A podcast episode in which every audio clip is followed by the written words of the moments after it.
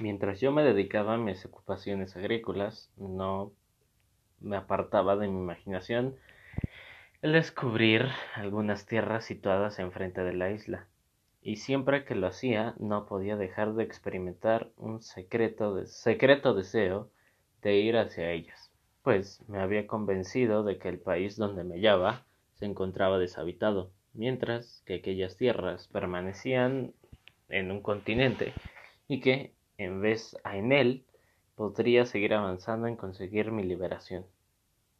Yo me encontraba razonando de aquel modo, no tomaba en consideración los peligros de una empresa tan arriesgada, sobre todo si tenía la desgracia de caer en manos de salvajes o caníbales. Sin duda, eh, alguna tan feroces y crueles como los leopardos y los leones de África. Sabía, en efecto, que los caribes eran atropágofos y, a juzgar de la latitud en que me encontraba, no debía de estar lejos de la región. En esa ocasión eché de menos mi buen Shuri y el gran barco que habíamos navegado tantas millas a lo largo de las costas de África. Pero, como lamentablemente no adelantaba nada en los proyectos que acariciaba, resolví el primer término visitar la chalupa en nuestro buque lo que después del náufrago, como yo he dicho, se había aproximado a abastecer la playa.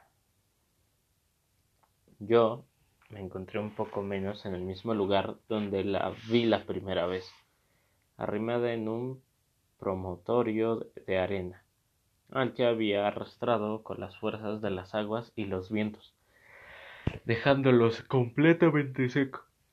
Si hubiera tenido ayuda, habría podido botarla al mar y fácilmente servirme de ella para hacer la travesía hasta el Brasil, pero sin tenerla, ponerla sobre su quilla y moverla me resultaría increíblemente difícil como mover la misma isla.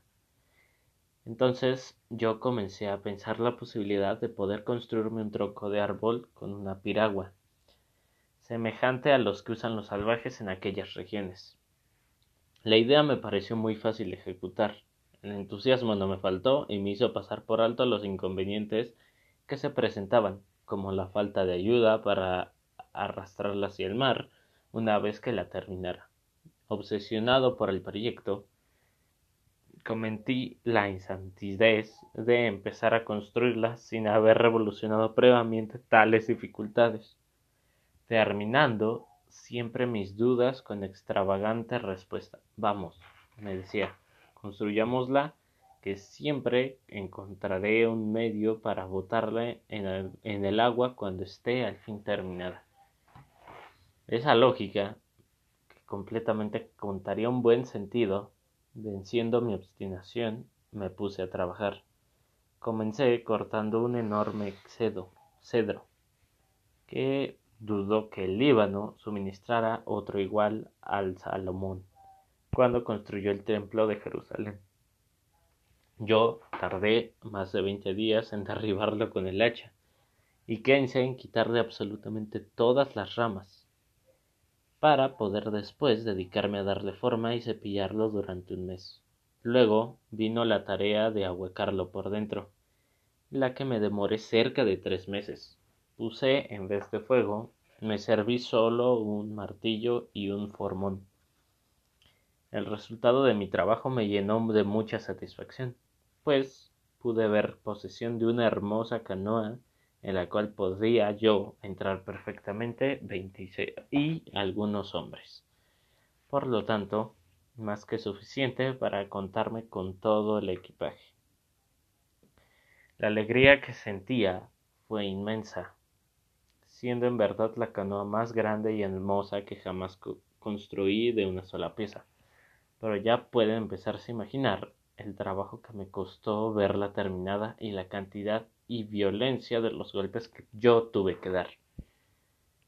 Tan solo me restaba tirarla al mar, y de haberlo conseguido seguramente me habría embarcado en un viaje más temerario, casi sin posibilidad alguna de alcanzar la meta. Lo, todos los intentos que hice para poder lanzar la canoa al mar fracasaron. Pensé que no encontraba más de, de 200 toesas del agua. El primer obstáculo que a mí se me presentó fue un protorio que se lanzaba entre el lugar donde estaba la canoa y la bahía. Pero, resuelto y dispuesto a vencer todos los obstáculos, empuñé la pala y después de trabajar con el mayor vigor, al fin conseguí allanar completamente el terreno. Esto, sin embargo, no me sirvió para nada, pues luego vi que me resultaba increíblemente imposible poder mover la canoa como antes la chalupa encallada. Entonces resolví valerme por otros medios, proyectando construir un canal para que el mar llegase hasta la canoa y así pudiera empujarla. Emprendí dicha canoa sin pérdida de obra ni tiempo, pero, calculando la profundidad y anchura del canal, como también el sistema de debajo de la baldría, comprendí que no podía concluir antes de diez o doce años de intensos esfuerzos. Esto me hizo desistir también de dicho proyecto, aunque lamentando mucho el no poder haberlo ejecutado. De esta manera yo tuve que reconocer con la mayor cotariedad que mi proyecto había fracasado, haciéndome comprender al mismo tiempo lo insensato que es empezar una obra sin calcular previamente los obstáculos que tienen que ser superados poseyendo todas las cosas que podía necesitar, nada condiciaba mi espíritu. Era el señor indiscutido de la isla, el extremo de poder darme el título de emprendedor o el rey de 18 dominios. Podía tener las tortugas que quisiera, pero me bastaba con tomar alguna vez cuando para proveer abundantemente mis necesidades. Disponía de la madera suficiente para construir una flota completa y después cargarla con vinos. Pero, ¿de qué me hubiera servido el exceso? Si hubiese cazado más de lo que podía consumir, habría tenido que abandonar el resto de los gusanos. Si hubiesen sembrado mayor cantidad de trigo, que era el indispensable para mi alimentación, se habrían estropeado. Si hubiera talado un árbol con un número de árboles que necesitara para hacer leña se habrían podrido. En fin, dicho brevemente la naturaleza y las cosas me convencieron. Después de hondas reflexiones de que en este mundo las cosas se pueden ser consideradas buenas con el arreglo al uso de ellas, hagamos y que no gozamos a las mismas, sino a la medida que nosotros empleamos y utilizamos para nuestro beneficio. Algunas veces pensaba yo que daría gusto ese dinero por una pipa para fumar, ese dinero que encontré en el barco, cabe recalcar. Pero aún eso es demasiado. Lo habría dado por algunas semillas de zanahoria, que en Inglaterra valen tres peniques. O a cambio de un puñado de guisantes, eh, o le abras a una botella de tinta porque en las circunstancias en las que yo me encontraba, las monedas solo me servían para permanecer encerradas en un cajón. Hacia aquella época llevaba una vida bastante feliz en un comienzo, y algunas veces me sentaba a comer, agradecí humildemente la providencia por haberme concedido una mesa en aquella soledad. Aprendí yo a atender a mi lado más bueno que el lado de mi situación y considerar aquello que yo gozaba más que aquello que yo carecía. Esto yo lo he querido dejar muy bien señalado aquí, para que se grabe la memoria de toda la gente que lea esto. Carece de sensibilidad para gozar los bienes que Dios nos ha dado. Después solo ambiciona con aquellos que no le han sido concedidos y la falta de agradecimiento por la que poseemos emanan todas las penas por las que tenemos. Yo frecuentemente también hacía muchas reflexiones relativamente a comparar mi situación presente con la que ya me había esperado desde un principio. y cuyas consecuencias había sufrido si Dios, con su divina providencia, no hubiera dispuesto en el buque fuese llevado tan cerca de la costa, para que yo pudiera sacar de él cuantas cosas yo quisiera. Me pasaban días enteros respetándome de la manera más viva lo que habría sido si no hubiese podido sacar nada del barco. Tal vez no estaría vivo, ¿no?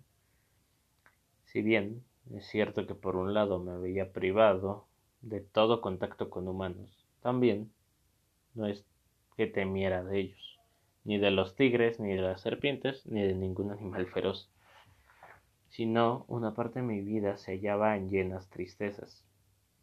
Tengo que reconocer que por otra encontraba muchas manifestaciones claras de misericordia divina.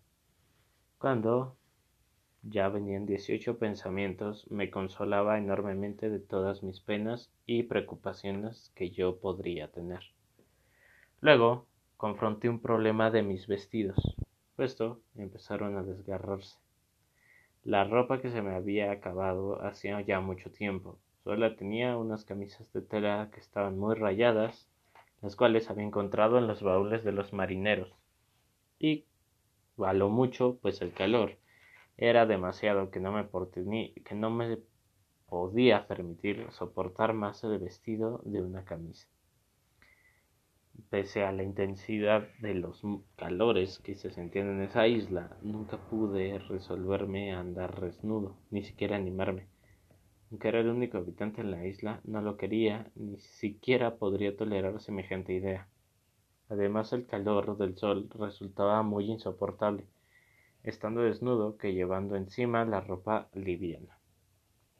Todas esas experiencias que viví me indujeron a emplear los harapos que tenía de mejor forma, y de acuerdo con esto en que se hallaban.